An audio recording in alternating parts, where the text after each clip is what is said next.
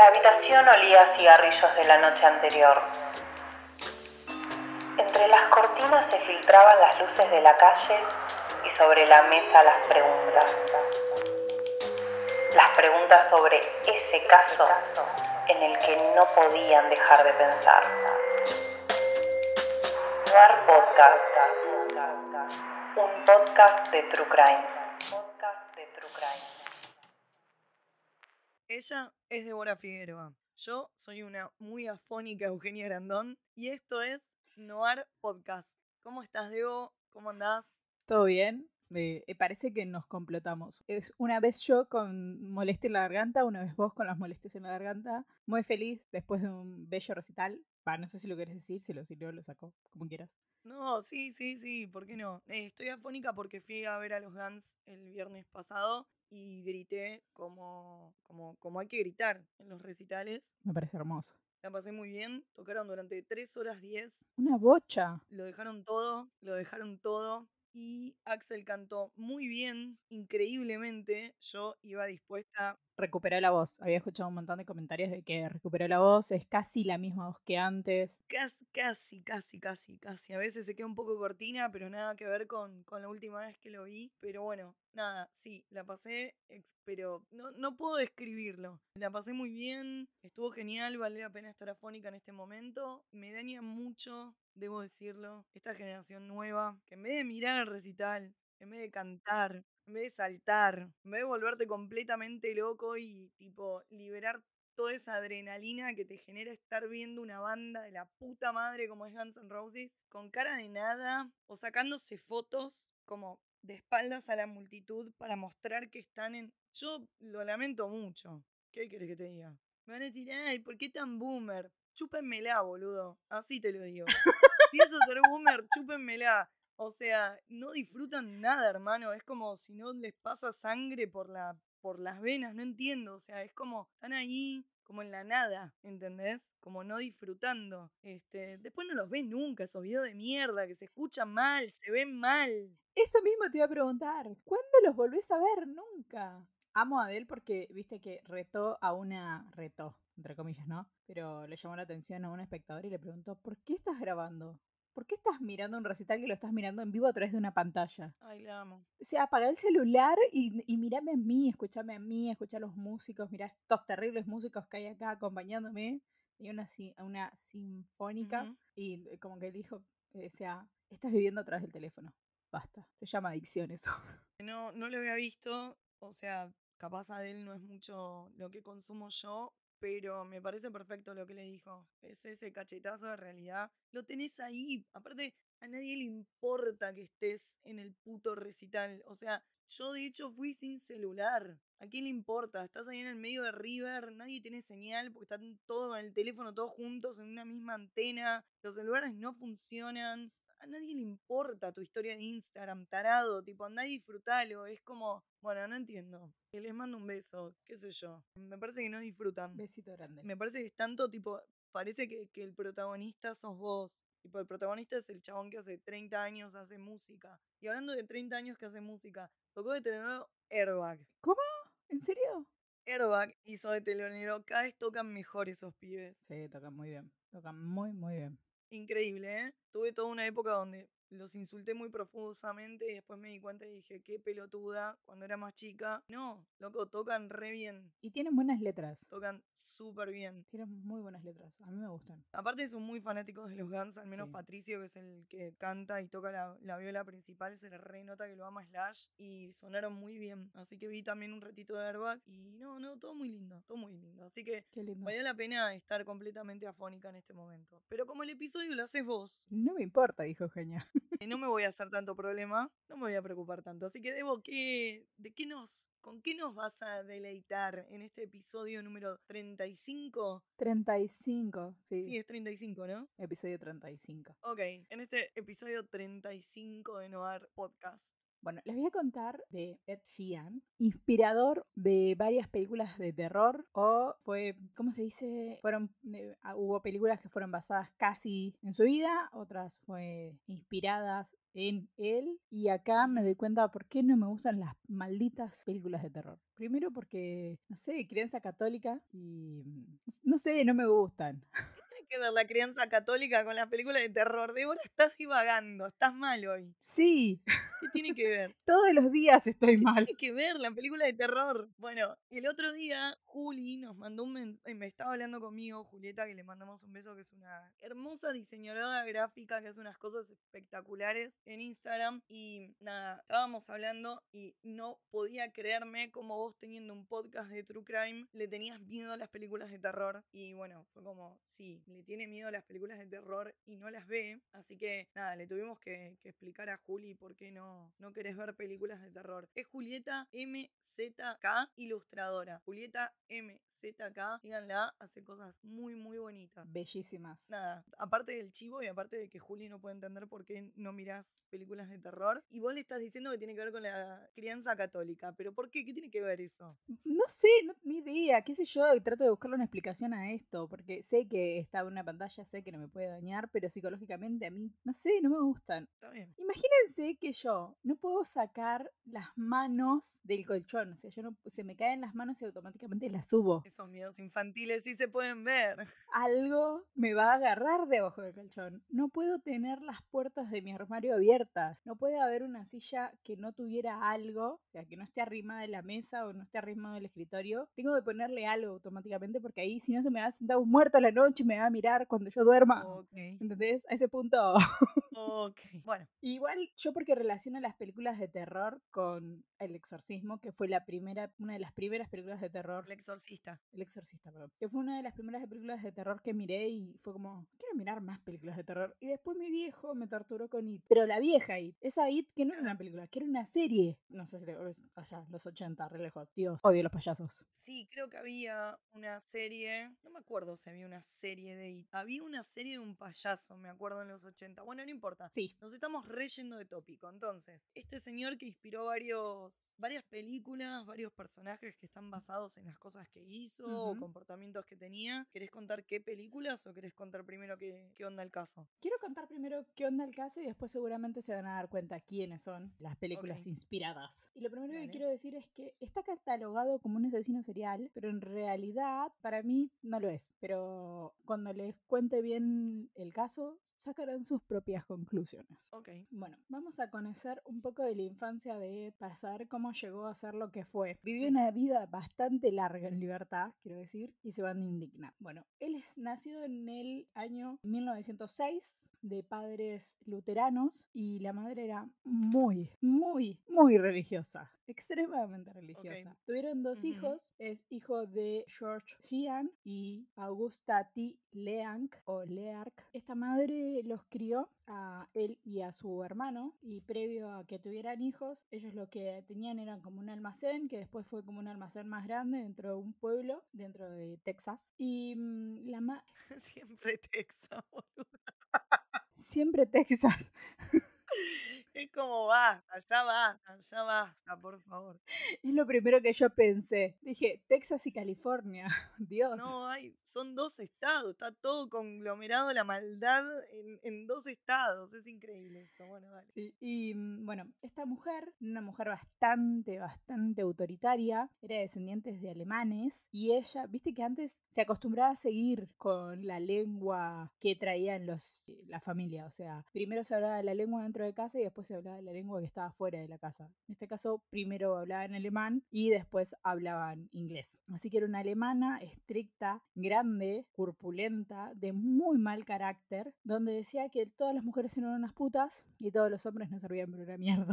Y que lo único que eran eran Entonces, no había nada No. que le venga bien a la señora, un carácter de mierda, ok. y religiosa, luterana. Y religiosa, Esta mujer que era luterana, antes de tener a sus dos hijos, con George, su marido, habían habían tenido este, este negocio y ella creía que el marido era un imbécil que no sabía manejar las cuentas del, del lugar y tenía poco carácter, entonces legalmente lo sacó de la sociedad y se dejó, dejó a ella como única dueña de ese lugar. Una brillante la mina dentro de todo.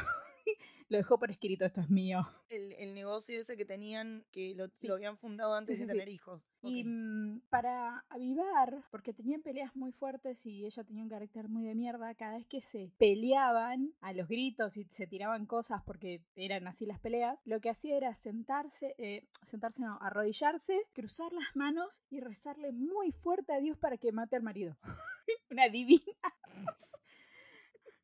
qué, qué grandiosa. Ay, Dios, esta gente me hace tan mal. Bueno, está bien. Ella pensó que podía componer su situación matrimonial teniendo un hijo. Pero, más allá de que eso es una pésima idea, a ella no le gustaba tener sexo, porque el sexo únicamente se tenía para tener hijos, pero era pecado tener sexo. Entonces era una contradicción constante en ella y se sentía una vulgar por tener sexo. Finalmente queda embarazada de su primer hijo, donde no lo quiere, no siente apego, no siente nada por el hijo porque era un hijo y los hombres son unos bastardos y no una hija. Y medio que se enojó con Dios. Ah, por ser hombre. Sí. Ok. Aparte, el hijo era muy apegadito al papá. Pero si mi mamá no me quiere, me pego a alguien, a mi viejo, qué sé yo. De nuevo la fórmula, la fórmula, la fórmula. Madre que no quiere al pibe, lo tiene, lo rechaza, lo rechaza durante la infancia, tipo eh, Freud, ahí está, todos los problemas. Mal. Ok. Entonces, bueno, lo tiene, lo rechaza, le una infancia Sí. de mierda. Sí. Su primer hijo se llama Henry. A los años tiene otro segundo hijo, donde otra vez le reza a Dios que por favor le dé una niña. Pero no, tiene a Ed. Mm. Ed es bastante frágil, dócil, y como esta mujer se enojó con Dios por darle otro hombre en su vida, otro inútil, como el marido, decide dos cosas. Primero, criarlo como el mejor hombre que podía ser. Y lo segundo, vender el negocio, porque total era de ella, comprar una granja y hacerse granjera. ¿Para qué? Para aislar a los hijos de una sociedad pecadora. Obviamente, aislarse no está copado en ninguno de los sentidos. Cuando se aíslan, ella es todavía más dura con los hijos, los rechaza más, y para este punto ya el marido estaba muerto. Y nadie se enteró cuando murió el marido. Se murió y pasó como triste ahí. ¿Qué, ¿Murió cuando ya estaban en la granja? Murió cuando ya estaban en la granja. Sí. El chabón era borracho, así que se supone que murió de cirrosis. Pero nunca se habló. Para mí lo reventó ella. Capaz nomás. Dijo, si no lo hace Dios, voy a tomar. Dios me dijo, viste, porque ya se brotan Ah. así. Dios me dijo que lo podía reventar de un palazo en la cabeza. Chao. O un hachazo. Claro. que es re común allá. Bueno, la madre los maltrataba, les pegaba, le decía que las mujeres eran todas unas basuras y unas putas, que todas los podían por el mal camino, que todos los iban a ser pecadores. El mayor que vivió un poco más de tiempo con su papá, medio que le chupaba un huevo lo que le decía la madre y era de pensamiento bastante independiente. Pero Ed, no. A Ed, de repente, de la nada, estaba sentado en el. En el viste que tienen como. Te describo la casa para que ustedes y vos, Euge, se lo imaginen. ¿Alguna vez viste Diario de una Pasión? Sí, obvio que Bueno, sí. ¿viste la casa esa que tiene como ese porche gigante, ese porche arriba? Sí, la típica casa sureña. Bueno, eso, con cinco habitaciones arriba, un montón de cosas abajo, como cocina adentro, cocina afuera. Y él está sentado como en ese porche, haciendo la nada misma, como es un pendejo cuando no tiene nada que hacer. Pasó la madre, lo vio sentado ahí, le pegó y le dice, solo una madre puede amarte. Como hablando en tercera persona, o sea, yo no soy tu mamá.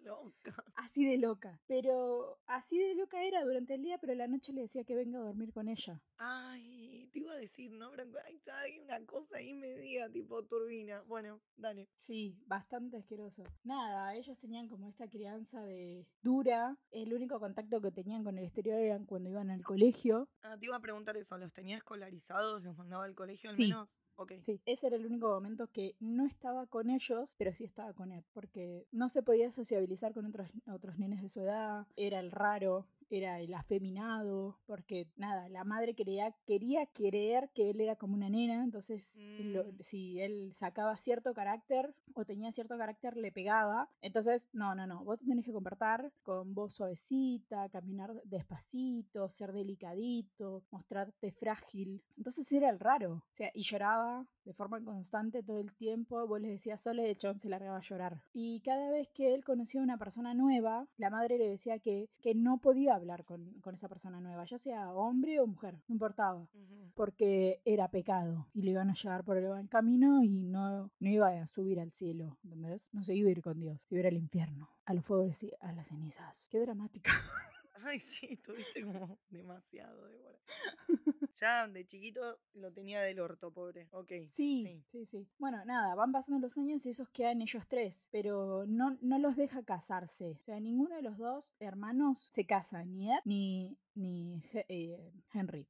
Y cuando ellos empiezan a crecer, empiezan a hacerse cargo de la granja. Tenían animales y cultivaban cosas para su, para, o sea, para vender y para, para ellos mismos, ¿no? Y el hermano, como te dije, tenía un pensamiento más independiente y un día, o sea, no un día, sino que cada vez que ellos estaban solos y no estaba la mamá, Henry le decía, che, mira, a mí me preocupa que vos este, tengas ese tipo de relación tan rara con mamá. O sea, ¿por qué te vas a dormir en la habitación de mamá cuando vos tenés tu habitación? Y así, dura- Aparte ya grande. ya grande. Claro. Tipo, ya re incestuosa la cosa. Sí. Sí. Bueno, la cuestión es que estos van pasando los años y una vez empezaron a discutir acaloradamente con el hermano por este tema y esto es toda una suposición porque él nunca lo confesó, nunca dijo nada con referencia a esto. Y mm, lo que pasó fue lo siguiente. Supuestamente su relato es que estaban tratando de apagar un incendio que se había formado en unos pastizales lejos de la casa. Esto fue en el año 44 y él nació en el 6. Tendría unos 40 y pico de años. Estaban tratando de apagar unos pastizales que se habían prendido fuego y se había prendido fuego tan fuerte y había tanto humo que mm, se perdieron. O sea, se- uno se fue por un lado y otro se fue para el otro. Lograron apagar el incendio, pero él no encontraba al hermano. Entonces fue a la policía. Cuando va a la policía, le explica esta situación y cuando los guía al lugar donde supuestamente había sido la quema de pastizales, en realidad los guía directamente al cuerpo del hermano. O sea, espera, Ed lo guía a la policía hasta el cuerpo de Henry. O sea, el más grande es el que muere. Exactamente, el más grande es el que muere. Pero cuando hacen la investigación se dan cuenta de que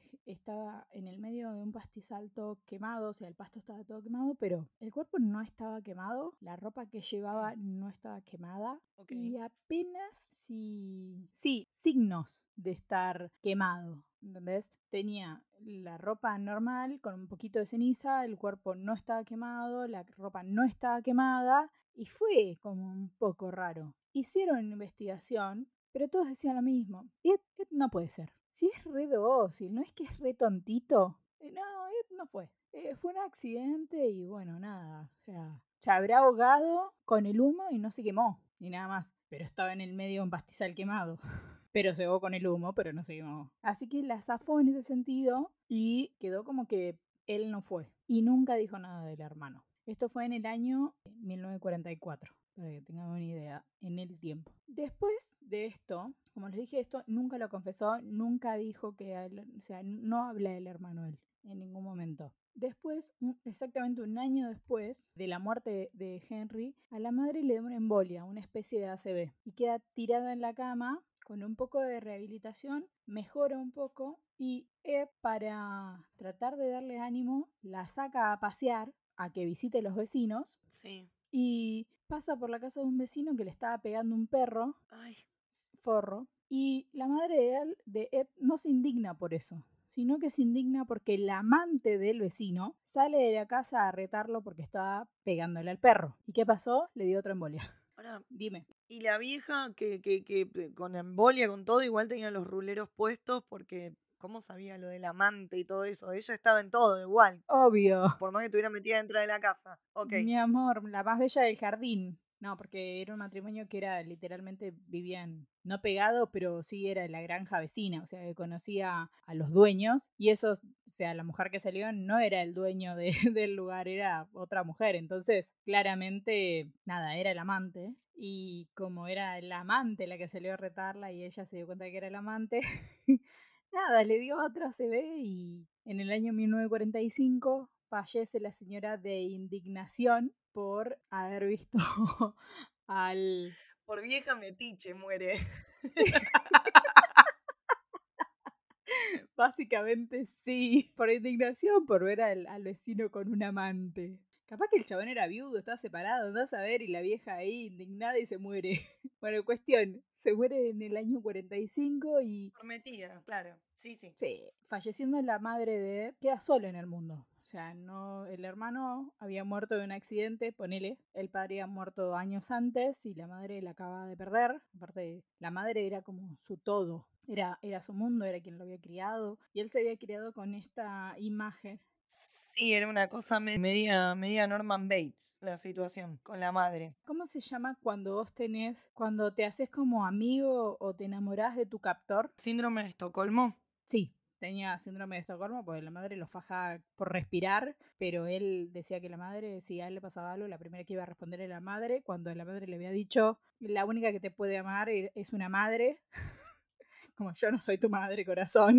Solo, solo una cara como esa puede ser solo amada por una madre, le dijo y le cagó la vida. Nunca más un, un intento de ningún tipo de relación, no importa de cuál, pero no, no había chance. Claro, qué horror. O sea, una conchuda la vieja. Listo. Sí, una forra. Bueno, vela a la madre, la vela en la casa de él. No sé por qué, pero antes se estilaba eso de velar a la gente y por 20 días tenerlo en la casa ahí. Y me acordé de esperando la carroza, pasar y pasar. Y acá tenemos dos teorías. La primera Sí. Dice que después del velorio hizo como que sepultaba algo, pero la madre nunca salió de la habitación de ella, sino que ella estaba ahí en su habitación y enterró un cajoncito con ladrillos. Y la segunda teoría dice que sí la enterró, pero como se sentía solo, fue la desenterró y se llevó la cabeza. Así que tenemos esas dos variantes. Por lo que yo leí en el libro, sentí, ponele, O sea que no estaba tan mal yo con lo de Norman Bates. no, no estaba tan mal. Ok, la pegué de pedo, pero ya me- se me estaba haciendo el perfil, ya por cómo me lo venías contando. ¿Qué ibas a decir? Que para mí nunca la sacó de la casa. Y es probable. Para mí la dejó ahí en la habitación y quedó ahí acostada en la habitación. Y enterró ladrillitos. Norman Bates. Bueno, entonces quizás la primera película que podríamos. Psicosis. Sí, para mí esa es la primera. Ah, ok, ok, ok. Esa es una. Ok, listo. Bueno, acá empieza el, el horror. Y acá hay un montón de disclaimer porque pasan un- pilas de cosas. Luego de la muerte de la madre, él empezó como a tener, no sé si decirle alucinaciones, psicosis, eh, no sé. Pero lo primero que ¿Qué le pasó es empezar a escuchar hablar a la madre. O sea, él estaba abajo, no subió nunca más al segundo piso. Ay, perdón, no, para que me ría. Yo también me reí cuando estaba viendo esto tranquilo. Claro. Porque fue como, ajá. No, seguramente tendría, quizás no diagnosticado, algún tipo de esquizofrenia en el que escuchaba voces y escuchaba la voz de la madre, o un brote psicótico en el que escuchaba que le hablaba a la madre. Sí, es probable. Bueno, algo tenía, porque claramente la madre estaba muerta, así que difícil que le hablara. Algo tenía en la cabeza. Acordate que él dijo que desde chico, por más que la madre no estaba con él en el colegio, él la seguía escuchando a la mamá. Claro, ya de chico tenía, escuchaba las voz, la voz de la madre. En- Tenía el super Sí. yo disparadísimo, bueno, pobre. Ok. Mal, pobre. Bueno, lo primero que le pasa después de la muerte de la madre es escucharla hablar. ¿Qué pasa? Cuando muere la madre clausura como el salón donde estaba, como el comedor donde estaba siempre su mamá y toda la planta, todo el segundo piso. Él vivía en, como si fuera en una cocina exterior, en ese porch que te contaba antes, como en un cuartito de servicio que supuestamente dormía ahí y tenía como una sala con mesas y cosas. O sea, tenía, una tenía un caserón gigante, pero él estaba en tres habitaciones nada más. Bueno, como te dije, escuchaba hablar la madre del, de arriba. Luego empezó a oler a carne podrida o a carne de, de cadáver. Y no, o sea, Los vecinos decían que se sentía olor. no, él decía que todo el tiempo olía carne podrida. Y mami, si tenés a tu vieja muerta en el, en el dormitorio, mm, va- claro, lo que pasa es que para él no estaba muerta. No. Ese era el problema. Una, para él no estaba muerta y dos, por más que estuviera fuera en su granja, él seguía oliendo a carne podrida. Ya, claro, Dahmer. O sea, él se iba al pueblo y olía carne podrida. Ya estaba. Dahmer. Sí. Luego empezaron, pe- empezó a creer por su crianza luterana que con mucha fe, esfuerzo y confianza en Dios, él podía revivir muertos, con solo tocarlos sin ponerle la mano. Claro. Y para finalizar todo ese episodio hermoso que estaba sufriendo, empezó a tener alucinaciones donde por las noches, cuando él podía caminar por su propiedad, creía que sobrevolaban la casa cuervos o eh, aves, tipo, mm, ¿Cómo se llaman estas aves que, que comen carroña? Eso, Bueno, sí, se me. eso, aves. Carroñeras. Ya está. Sí, Sí. ok. Y la otra era que caminaba, como no quería ver arriba porque estaba mirando esas aves que revoloteaban su casa, miraba el piso y cuando miraba el piso veía caras de mujeres que salían, que brotaban del piso, caras de Del piso. Uh, Del estaba Del ojete. Eh, No es cómico, pero no sé por qué me está causando gracia ahora, perdón. Te estoy arruinando todo. Es que a medida que yo iba escuchando esto y que iba leyendo esto y que iba, Es que es un montón. vos que fue como, esto es una bocha, dije, esto es una bocha. Es un montón. Esa pobre cabeza. Bueno, Estaba realmente roto. Si vos te lo pones a pensar, esa psiquis no existía. No había psiquis ahí. no, no, no, claramente. No, no, no, no. Bueno, al mismo tiempo que él empieza con estas alucinaciones, que muere la madre y que tiene todo este hermoso brote, empezaron a pasar cosas Sí. extrañas en el pueblo. ¿Qué son cosas extrañas en el pueblo? Empieza a desaparecer gente. Sí, eso te iba a preguntar. De la nada se la traga la tierra. Ok. No la ven nunca más. ¿Gente random o siempre hombres o siempre mujeres o siempre niños? No importa. Gente random. No. Estos, primero, estos primeros cuatro van a ser gente random. Y después se va a repetir un patrón. La primera víctima es Georgina, perdón, Haken o Waken, que desaparece en el año Sí. 47 camino al buzón. O sea, del buzón a su casa ella desaparece. Y vos decís, o sea, del buzón de la vereda para adentro. No, eran de esos lugares donde tipo Forrest Gump, que la tenía fuera en la ruta y la casa ya a 3 kilómetros. Ah, claro, porque es una zona rural. Así, Ok, sí, sí, sí. tal cual. Claro, porque si no, abducida. Eran cuatro pasos. ¿Cómo hizo? Tipo, ya había ovnis también en este episodio. Era un quilombo. Claro, no, no, no. Era un. Bien, entonces, claro, en esa caminata hasta el buzón, que generalmente los buzones están como en el borde de las carreteras, que es donde Exacto. está el, el- el ida y vuelta de tráfico en realidad. Claro. En, en esa, exacto. en esa, en ir al buzón, ponerle representaría capaz caminar 30 cuadras, ponerle una cosa así, Una cosa así, desaparece. Sí, Ok. desapareció. Ella viene del colegio, Georgina viene del colegio, y se sabe que venía del colegio porque la acercó un vecino. La dejó en el buzón, Sí, levanta lo del buzón y la ve irse por el camino. claro. Y nunca llegó a la casa.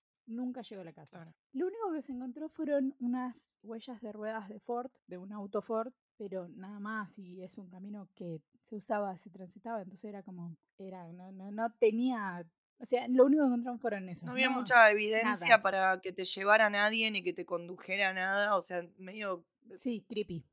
nada, Sí. em, callejón sin salida la cosa, porque no tenías data, claro. Tal cual, el último que lo había visto era este vecino y tenía una, o sea, no, no era que lo había sido este vecino porque tenía coartada, porque, o sea, la dejó ahí y él siguió hasta, hasta su trabajo y había estado en su trabajo, o sea, no, tenía una coartada muy perfecta Claro, de que el tipo no había sido. de qué tipo no había sido. Claro.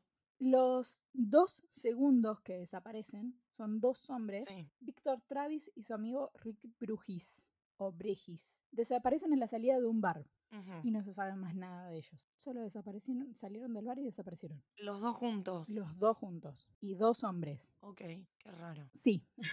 Qué difícil. Y difícil. ¿Cuál era el caso que hablábamos la otra vez que, que decíamos? Era el que contaste vos. De, no, ahora no me acuerdo. Ay, era este asesino que mm, se llevaba a las nenas y que una vez había llevado a dos juntas. Y yo te dije, qué raro, porque generalmente es más difícil controlar la situación cuando estás raptando a dos personas juntas. Ed Kemper. Ah, era Kemper. Claro, uh, reconocido, yo me había olvidado, sí. Era Kemper. Que yo te decía, qué raro. Tipo, bueno, acá, nada, pulenta. Dos chabones, Sí, dos, dos chabones. adultos, claro. Y sin drogarlos, sin. No, no se sabe. Desaparecieron en la salida de un bar. Ok. Raro. así. raro. Rarísimo. Y la última de estos cuatro random que no tienen nada que ver, nada con nada, Sí. es Evelyn Garry, de 15 años, quien fue raptada de la casa de sus vecinos ya que estaba cumpliendo, era niñera de sus vecinos, básicamente. Sí. Y se saben que fue raptada porque a la entrada de la casa descubren huellas de zapatos de hombre, signos Ajá. de forcejeo, o sea, todas cosas desparramadas y rotas, los lentes de la chica tirada y como que algo, algo, como que las huellas de, de barro o las huellas de estos zapatos de hombre están como pasadas por arriba por otra cosa. Ah, como ¿Me ar- entendés? arrastrado el cuerpo. Claro, como quien arrastró para, sí, para forcejear. Ok. Sí, Bueno, primero, primera data que tienen, porque las otras dos, las otras, bueno, tres personas que desaparecieron, pero dos ocasiones, claro, no tenían con qué seguir Nada. investigando, no había forma de saber qué había pasado. Tal cual. El tema es que estos cuatro casos siguen abiertos desde 47, 52 y 53. Siguen abiertos porque no saben quién fue. Y Ed no se los adjudicó. Y no después, en teoría, no siguen su patrón. Mm, ¿sí? Ok. Jamás encontraron los cuerpos. Simplemente creen que fue él como en sus inicios. Mm, Pero no se los pueden probar. ok, está bien, ¿sí? se entiende. Bien. Continúan las desapariciones del pueblito. En diciembre del 54, Mary Horan, dueña de un bar que frecuentaba a Ed, Sí, lo cual era una mujer corpulenta, muy grosera, bastante madre. violenta, la madre. divorciada dos veces y tenía un fuerte marcado acento alemán. La madre. Oh, son de manual. ¿eh? La madre, pero eh, es como es como su alter ego de la madre, porque era grosera, hablaba mal, tenía vínculos con la mafia, se había divorciado dos veces, a la madre se o sea, le pedía a Dios que la que mate al marido con tal de no divorciarse, ¿entendés? O sea, era como el alter ego de, de la madre. ¿Cómo la mata? Ed se queda hasta el final porque él lo frecuentaba y era ese es el delicadito de es el afeminadito de. Claro, todo el mundo lo subestimaba al man. Sí. Claro.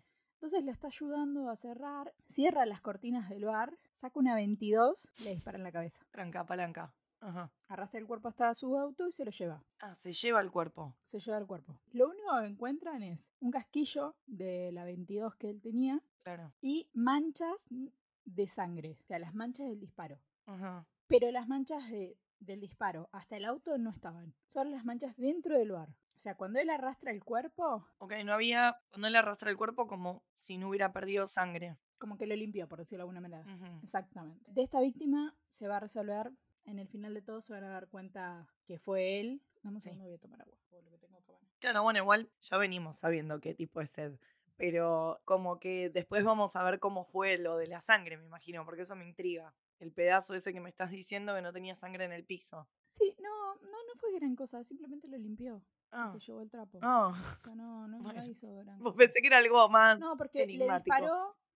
No, no, no, no. Es, es- le disparó, le puso un trapo para que deje de frenarse de chorrear sangre, como que le vendó la cabeza, Tipo torniquete. tipo Tomcat, sí, y la arrastró y el- la, la sangre que vio que se desparramó, la limpió y se llevó el trapo con el que limpió.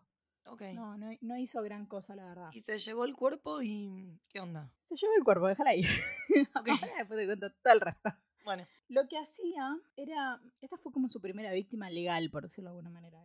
La que él dice, sí, sí, fui yo. Pero otra cosa que hacía él era leer los obituarios. Justo donde estaba situada su granja, podía salir a tres pueblos diferentes. Dentro de esos tres pueblos tenía tres cementerios distintos pertenecientes a cada pueblo. ujú, Entonces él iba, buscaba los periódicos de los pueblos locales, buscaba los obituarios y buscaba mujeres que tuvieran la misma estructura física, por decirlo de alguna manera, de la madre, que rondaran más o menos la edad de la madre, veía cuándo iba a ser el entierro y esa misma noche iba, desenterraba a la doña y se la llevaba a la casa.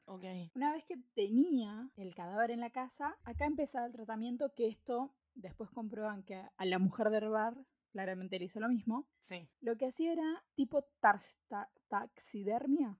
¿se dice ujú, cuando- Sí, taxidermia. Entonces separaba cuidadosamente la piel de la carne y la carne de los huesos. Y se quedaba con la piel haciéndole todo un tratamiento para que, por decirlo de alguna manera, el cuero de la piel no se le pudra. Entonces lo secaba con diarios, lo ponía como entre diarios para que absorba la humedad de la piel y después le mandaba unos aceites para que no perdiera la elasticidad, para que no, no quedara rígido. Ok. Y acá empieza como un poquito lo macabro, ¿Por qué te hace tan mal? porque me da una impresión boluda.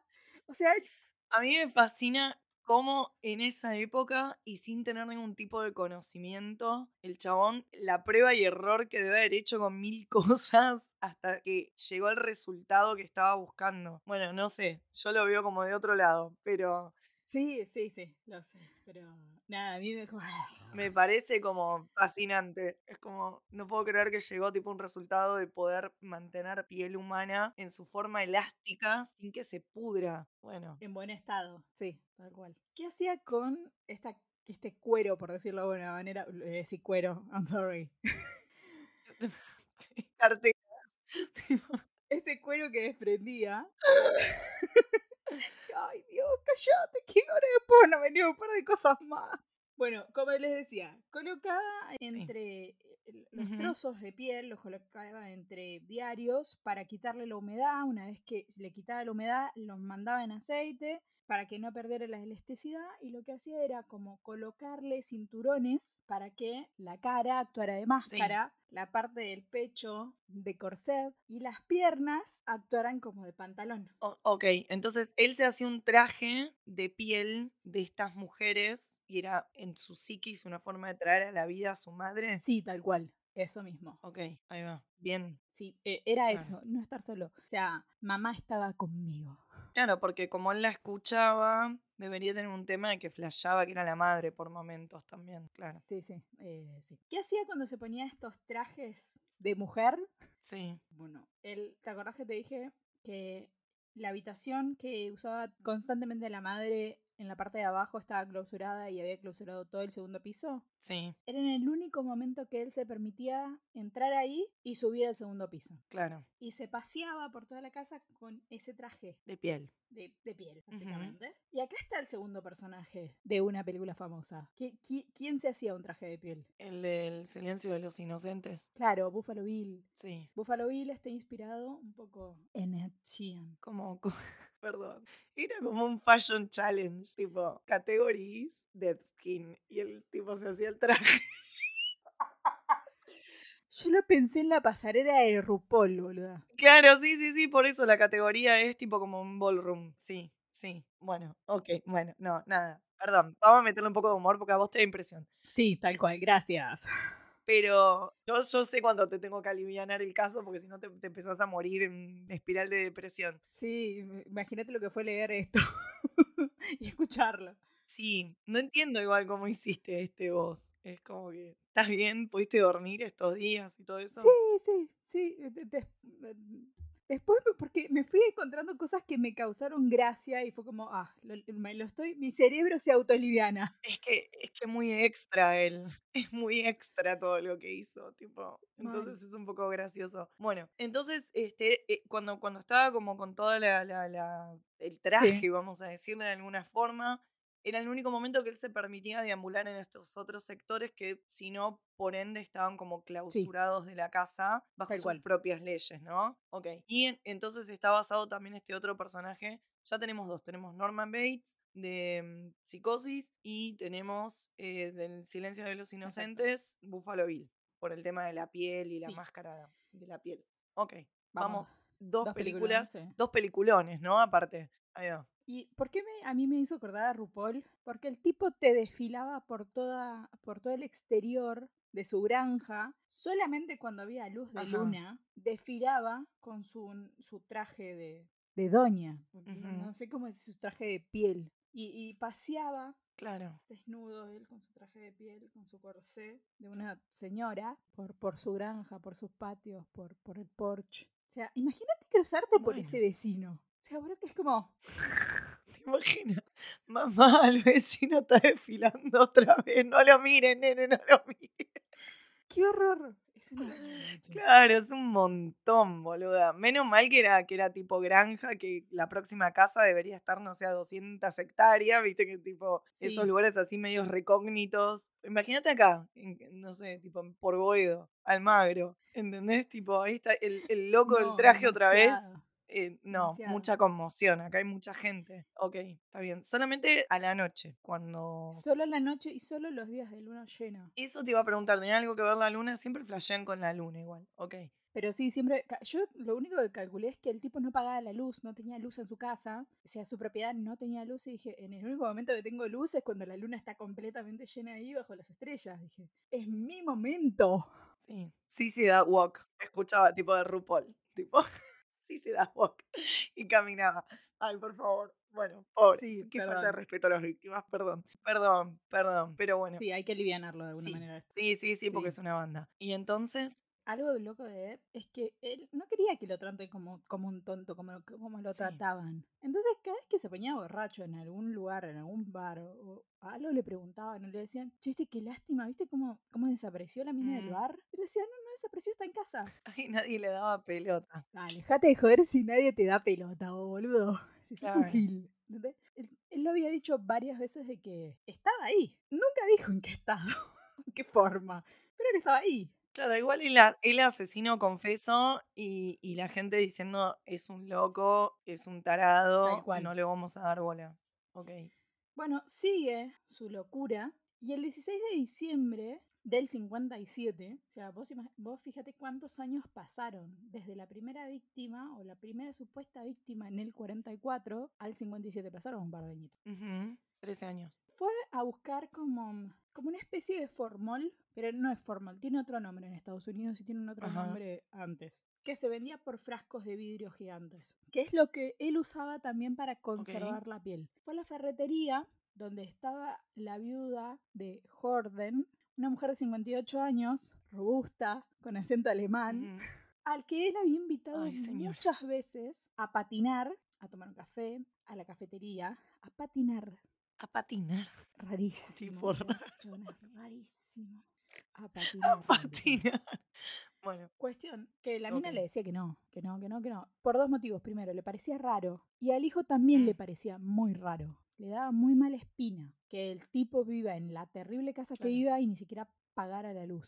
¿Entendés? Y aparte, los pibes era como ir a la Mm. casa del, pibe, del tipo raro, los, los pibes del, bar, del, ba- del pueblo, se acercaban y se iban a la casa horrorizados diciendo, tiene, tiene cabezas en frascos. O sea, tiene cabezas miniaturas en frascos, o sea, como que las así. Los chicos se le metían en la casa como la aventura y no les creían. Pero este chico, todo lo que veían adentro. claro, adentro de la casa, y no les creían. Ah, porque te iba a preguntar algo. Y, ok, le sacaba la piel a los cuerpos. ¿Y, y con el resto? Nunca dijo que se comió nada. Los huesos se los quedaba y Ajá. otros los devolvía a, a las tumbas porque le daba culpa. Entonces todos los restos que no iba a usar, todos los huesos que no iba a usar, los devolvía a la tumba donde la había robada. ¿Y la carne? Y la carne la tiraba, la quemaba. nu- Nunca... Él, él solo quería la piel. Era ese su... Él solo quería la piel y algunos huesos. Y algunos huesos. Ok, Algunos huesos, algunas calaveras, algunos monitos, algunos falanges. ok.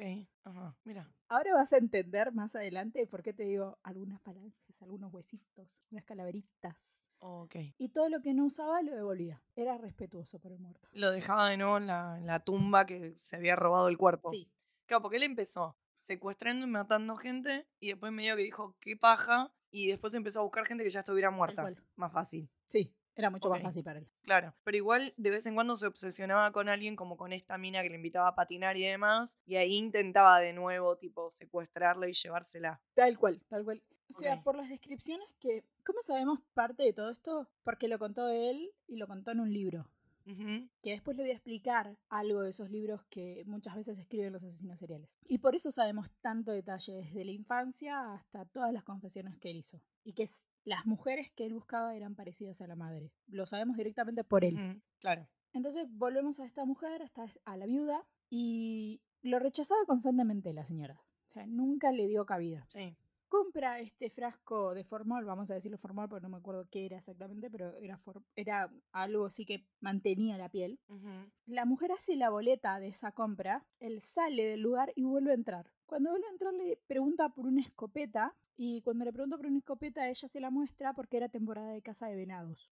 Le muestra la escopeta y se da vuelta mirando el auto de su yerno, que era un Chevrolet, ¿Que estaba estacionado afuera? Que estaba fuera estacionado. Sí. Y era un Chevrolet. Y él- ella le dice que los Chevrolet eran una cagada, que aguante fuerte. Y se distrae criticando el auto de su yerno. Le daba la espalda a Ed. Y Ed tenía un arma. Así que encuentra, como en el bolsillo de su pantalón, una bala. Y del otro lado tenía su arma. Que sabía que estaba descargada. Pero cuando encuentra la bala, la pone y le vuelve a disparar en la cabeza. Pero le dispara con el arma que llevaba él, no con, con la escopeta que ella le estaba mostrando, porque No con la escopeta, con su propia arma, con la 22. Sí. con la 22 que usaba. Sí. Otra vez, misma situación. Levanta el cuerpo, lo mete en un auto, no en el de él. Encuentra un auto que estaba en el garage de la ferretería, Mm. la manda ahí adentro, limpia un poco y se va. Al tiempo, a las horas, su hijo vuelve de la cacería, porque era época de cazar venados, vuelve y vuelve a mostrarle lo que había cazado a la madre. Cuando entra, se encuentra que la madre no está, que hay sangre y que tiene una boleta, la última boleta escrita, con los datos y de la compra de Ed. O sea, se sabía que el último que había estado ahí en el local era el chabón. Sí, aparte, él sale, la busca a la madre y justo enfrente de la ferretería había una estación de servicio. Se cruza el tipo de la estación de servicio y cuando se cruza le dice, no, mira, recién salió Ed y salió en el auto y salió orando. Ni siquiera sé en qué auto se fue, le dice. El tipo, como ya le tenía mala espina a Ed, llama a la policía, explica la situación y dice que los va a esperar en la ferretería. Al mismo tiempo que van hacia la ferretería, el alguacil del pueblo manda a dos no, oficiales, no me salía, Ahí a está. dos oficiales a la casa de. Ed para descartarlo rápidamente, porque es Ed, es el bobito del pueblo, no puede ser Ed, tiene que haber sido otra persona. Entonces, para sacarlo rápidamente de la línea de investigación, andé y comprobarlo y listo. Sí. Ed no estaba en la casa. El auto que se había llevado supuestamente tampoco estaba a la vista Mm. y lo encuentran en la casa del vecino. Cuando lo encuentran en la casa del vecino, lo atiende la madre de uno de sus conocidos o vecinos, que le dice, sí, Ed está ahí, está con mi hijo, se están por ir al pueblo a ver qué pasó. Porque ya se había corrido la bola de que algo había pasado en la ferretería. Cuando llegan los oficiales a, a del garage, estaban calentando el auto, entonces le dicen a Ed, bajate, ¿qué pasó? Contanos, mirá, que... Y él empieza a tener relatos como, como toscos, como que no tenían sentido, El brote. claramente. Porque esa, esa, eh, esas dos muertes que, que estamos hablando, de la señora del bar y la señora de la ferretería, claramente fueron como bastante impulsivas. Claro. Sí, sí, sí. pl- Planear nunca. Jamás. Entonces, agarra y dice, bueno, basta, me están tratando de implicar, me están implicando. Y le preguntan, Ed, ¿en qué te vamos a estar implicando? Te estamos diciendo que nos cuentes dónde estuviste, qué hiciste, danos una coartada. No, no, ustedes me están implicando en la muerte de la viuda. Entonces el, el policía lo mira y le dice, ¿quién te dijo que está muerta? Si nosotros no dijimos que estaba muerta. No te dijimos nada, te estamos preguntando dónde estabas. Lo agarran, lo detienen por las inconsistencias en su relato y se lo llevan a la comisaría. Ajá. Esto es el 16. Pasa todo el día del 16 y la noche del 17 van a allanar la casa de Ed. Recuerden que Ed no tenía luces. Sí. Van cuatro personas solamente. Ajá. El comisario, los dos oficiales que lo habían detenido y Sí. un tercer investigador. Cuando entran, entran con linternas y lo primero que, que descubren al ingresar es que hay mugre, pero mugre, mu- mu- mugre al, al nivel de, de un acumulador Sí. con tierra, polvo, cosas en el piso, cosas por todos lados. Sí, sí, un desastre. Mal. Y entran alumbrando así, y por el único lugar donde pueden entrar, ellos le dicen como una cocina de verano. Que es como estos porch cerrados que ellos tienen. Sí, sí, la Summer Kitchen. Sí, sí, sí, Eso. ya sé. Ah, o sea, tengo la imagen mental, no sé cómo... Es que acá no hay ese tipo de No. construcciones, al menos en Latinoamérica creo que no es común. No, tal cual, no es común. Bueno, pero esa parte estaba en la parte de atrás y es como que, para que se lo imaginen, es como una galería cerrada, básicamente. Esa era la única puerta que no estaba trabada. El resto de las puertas estaba- y ventanas estaban como, como tapiadas. Entonces Sí. no se podía ingresar. Ingresan por ahí, empiezan a revisar, a revisar, a revisar. Y de repente uno de los investigadores se da cuenta de que solamente hay tres sectores con los que pueden eh, ver, por decirlo de alguna manera, que no están bloqueados. Que era la, Sí. la supuesta habitación de Ed, donde comía y esta cocina, que estaba la- como en la parte de afuera, por decirlo de alguna manera, esta galería. Ujú. Bueno, empiezan a recorrer y a buscar cosas. Estaban buscando a la mujer, claramente, y la estaban buscando Sí. viva. Y de repente siente uno de los investigadores que algo le tira de la chaqueta, como que se engancha en la chaqueta, en la parte de arriba, como si fuera en el hombro de la chaqueta. Entonces, Sí. cuando se engancha, se, se tira el hombro como para desengancharte y alumbra donde en lo que se enganchó. ¿Y? Era la mujer que estaba colgada del techo, abierta y destazada, como quien destaza un animal Sí. o sea, de, de pecho a ingle. No tenía Sí. vísceras, no tenía ojos y estaba enganchada de piernas, hombros y los brazos como que colgando. Y estaba todo enganchado en la parte de la columna. Enganchada literalmente al techo. Como que ya había empezado el proceso para crear su nuevo traje, Para su nuevo traje. básicamente. claro. Sí, sí. Sí. Algo raro de, de la investigación cuando le hacen la autopsia a esta mujer Sí. es que los pies tenían tierra, tierra del lugar, pero ella ya estaba muerta. porque él la mató de un tiro en, en la ferretería. Sí. Entonces no saben qué hizo con el cuerpo para que tuviera tierra en las plantas de los pies. Al encontrar esto, Pe- pe- Pero pará, ¿por qué? ¿Qué, ¿Por qué lo remarcás? ¿Qué pensás que puede haber sido? yo pensé hasta que le pisó los pies, se la cargó encima, le pisó los pies. ¿Para medirse? Se ató los pies a los pies de él, claro. ¿Entendés? Ah, yo flashé que la, que la puede haber hecho como intentar hacerla caminar o. ¿Se entiende? Como, como quien mueve Sí. un títere. Un títere. Sí. Eh, no sé, yo flashé eso. Se me, se me hizo por ese lado. Está bien, Está bien, no saben. O sea, también puede ser, tranquilamente. No saben. todas conjeturas aplica porque no saben ellos tampoco. Ok. Eh, sí. Cuando encuentran esto, quedan dos de los investigadores haciendo como custodia, vuelven a donde está Ed y finalmente después de 12 horas confiesa, Mm, dice que él la mató y también dice que mató a la señora del bar. claro. Bueno, al día siguiente, con Luz, vuelven a ir todo un grupo de investigación a la casa de Ed. Y en estos tres primeros cuartos, después de una semana, solamente de estar en estos tres cuartos, sacan lo siguiente. Botes de arena, como, ¿viste los botes de café que ellos compran? Esos? Sí. Bueno, cientos y cientos botes de, de- de- de esas cosas de arena, esos tarros de café de arena. Ajá. La misma cantidad de tarros de chicle, masticados, Chicle. chicles masticados. No tengo Eh, ¿qué- pálida idea. Masticados. O sea, Sí. como que masticaba los chicles y los guardaba. Y los guardaba. Ok. Platos, pero estos platos eran de cráneos. Cuatro Ah, tipo bowl. ecologista el claro. Ya que estaba. Está bien. re- reutilizable todo. Cuatro sillas forradas con piel humana. Brazaletes de piel, o sea. Ah, le pintaba la tapicería también. Sí, también. Ok, Bueno, era un hombre de muchos hobbies. Ok. Sí. También le gustaba la billetería porque se hizo brazaletes, o sea, como. de- no sé cómo se le dice eso. A esos cosos grandes de cuero que se ponen tipo. Muñequeras Sí, sí esos tipos muñequeras eh, de, de, de piel cuero, humana. de piel humana. Claro. Un cinturón, bueno, en realidad varios Qué útil. eh, cin- cinturones. Siempre todo con la moda, él. Yo no puedo parar de flashear, tipo, sí. Perdón, no sé por qué. Ya está, ya me pintó una imagen en la cabeza y ahora no la puedo deshacer. Los cinturones eran de pezones. De pezones. O sea, de, de pezones. ¿Hay fotos de todo esto? Sí, hay fotos. Ay, voy a buscar, Hay por fotos. favor, necesito verlo. Una lámpara de caras humanas, que la lámpara, la lámpara tenía, para unirlos le ponía como los huesitos de los dedos. Ah, o con las falanges también. Era como la piel y las falanges y con eso construía cosas. Lámparas que después no podía prender porque no tenía luz. Sí, li- literalmente. Pero tenía lámparas de... O sea, la pantalla de la lámpara eran caras humanas. Ok. Y el resto de la lámpara claramente eran huesos. Tenía un tambor hecho por piel humana. Un tambor. O sea, que era músico, chavo.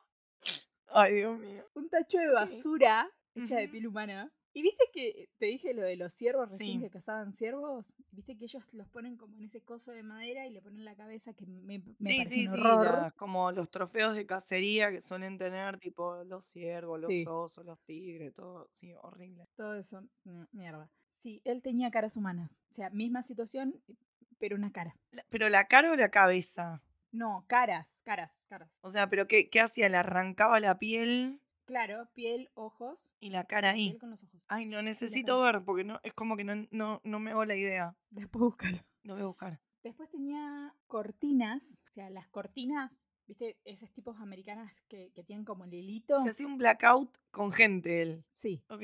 Los hilitos eran labios. Los eh, o sea, el coso de donde vos tirabas para subir y bajar la cortina eran labios. Sí. No, no sé qué, no sé qué decirte, Débora. ¿Qué más? ¿Qué más? Tenía una caja, Ajá. y esto es, con vulvas, algunas decoradas, o sea, tenía o sea, una caja con, con vaginas Decoradas como. y algunas pintadas, otras con Ah. algún moñito. Eran como las de. ¿Cómo, cómo era esta mina que era sexóloga? Era un país de Latinoamérica, no me acuerdo. Que tenía. La Rampol. Sí, esa. Sí, algo así era el apellido. ¿Que te acordás que tenía una que era como de pañolensi? Y que te mostraba dónde estaba el clítoris y eso. Capaz él flasheaba, Sí. flasheaba eso, tipo. Entonces, bueno. O capaz utilísima satelital. eh, Se haga la A él le pintó, claro. Él le pintó decorar vulvas. Boluda, boluda, boluda total. Y flasheó y le ponía moños. Ok, bueno. Sí, sí, sí. sí. Ajá.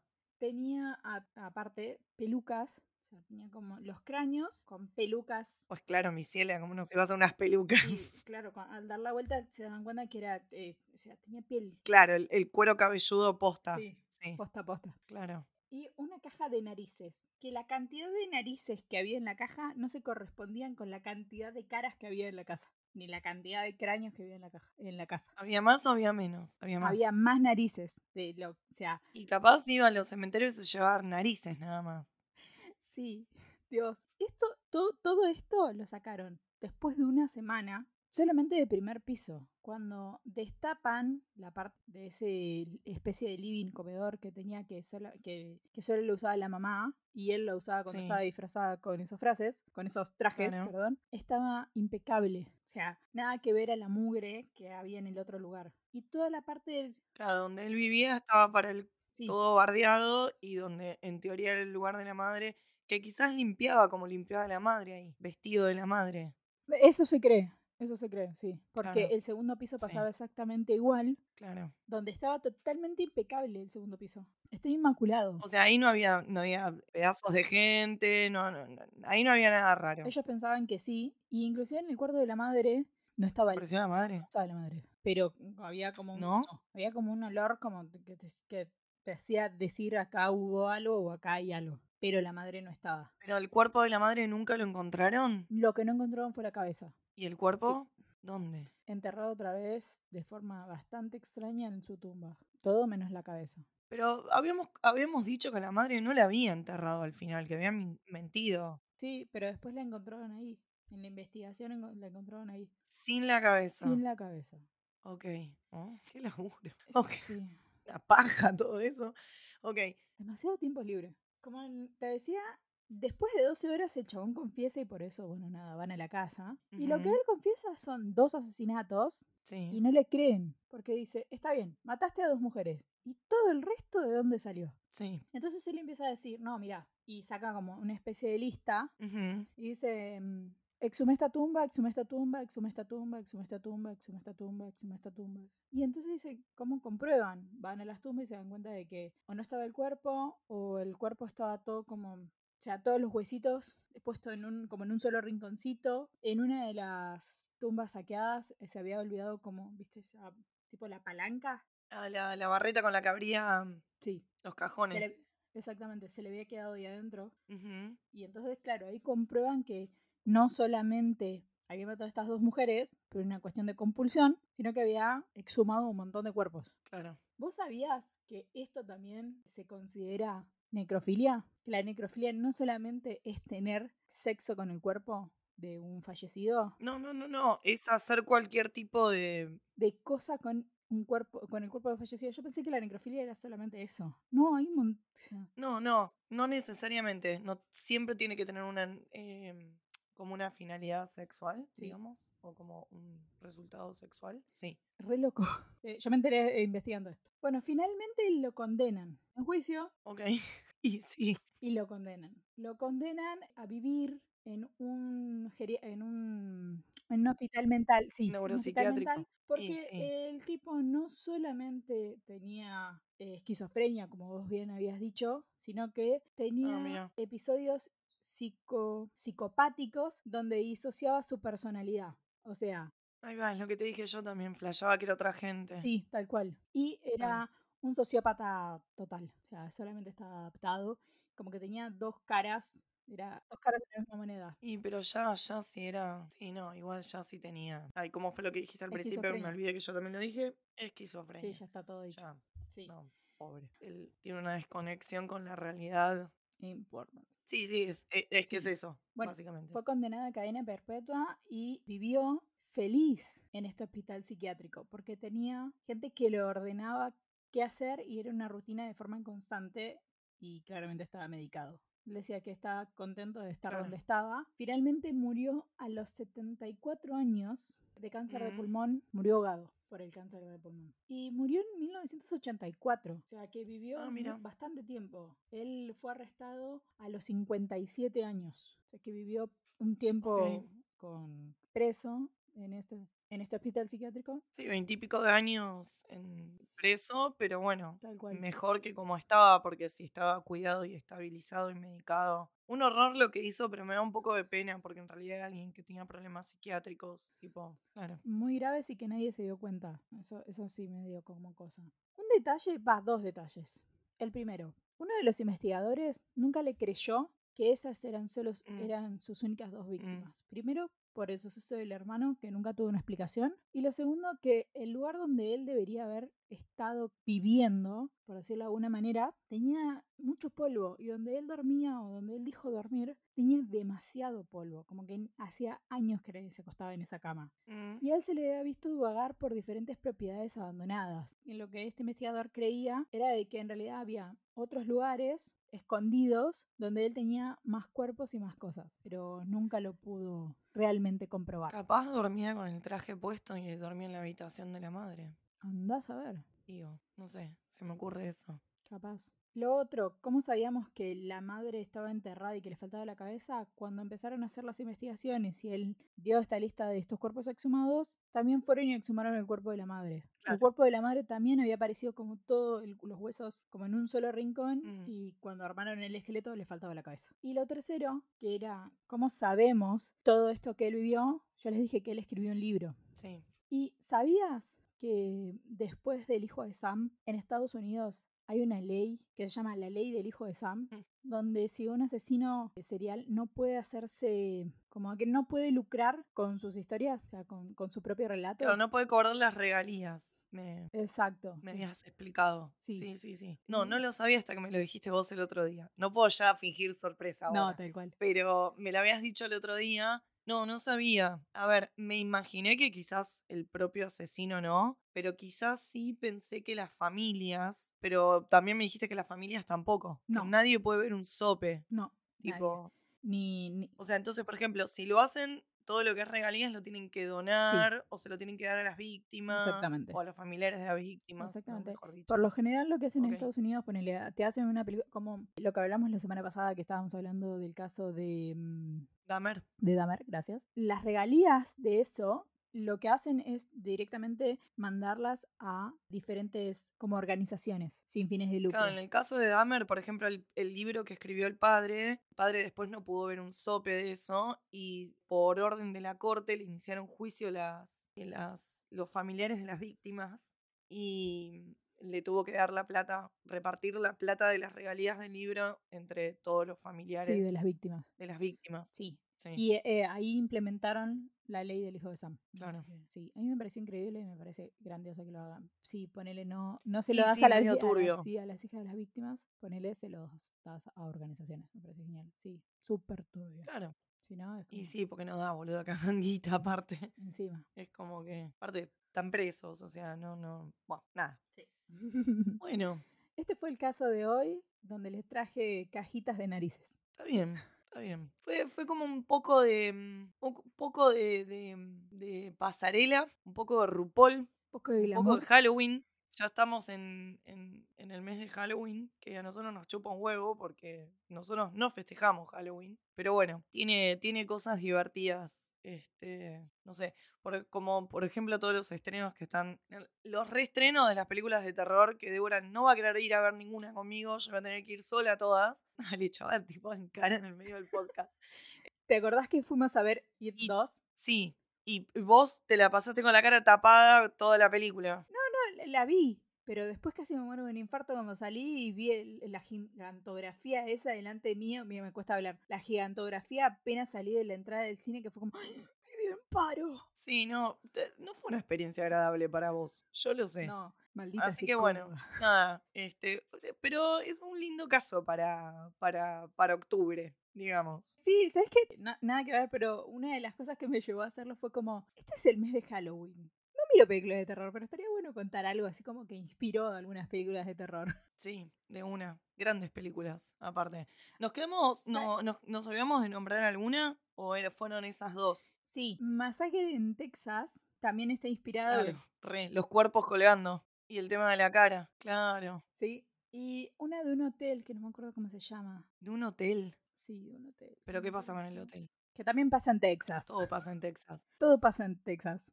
De un hotel. Ay, no sé. Sí, no, no, no si te digo, te, si te digo, te ¿No lo tenés por ahí? No, no, no recuerdo. Estoy buscando.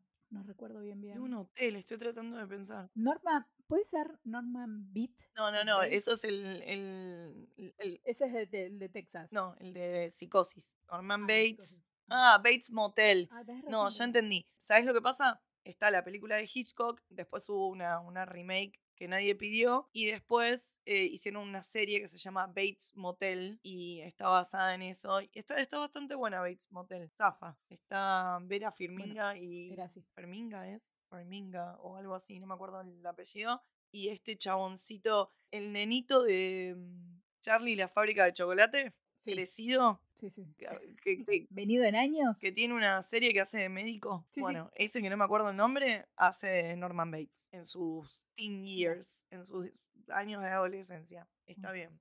Bueno, listo, cubrimos todo. Exacto. Película, tienen Sí. este, narices, ya está, todo lo que quieren las bochas. Sí, va. tal cual, un par de silloncitos, un tamborcito. Así que nada, este fue el caso que les traje hoy. Espero que les haya gustado y nos escuchamos la próxima. Bye. Bye. Este podcast está producido por Eugenia Grandón y Débora Figueroa. Edición, Débora Figueroa. La voz de la intro, Lucía Barilá. Seguinos en Instagram como noar.podcast. Escuchen, dejen su review y síganos en Spotify, Google Podcast, Apple Podcast y donde escuches podcast.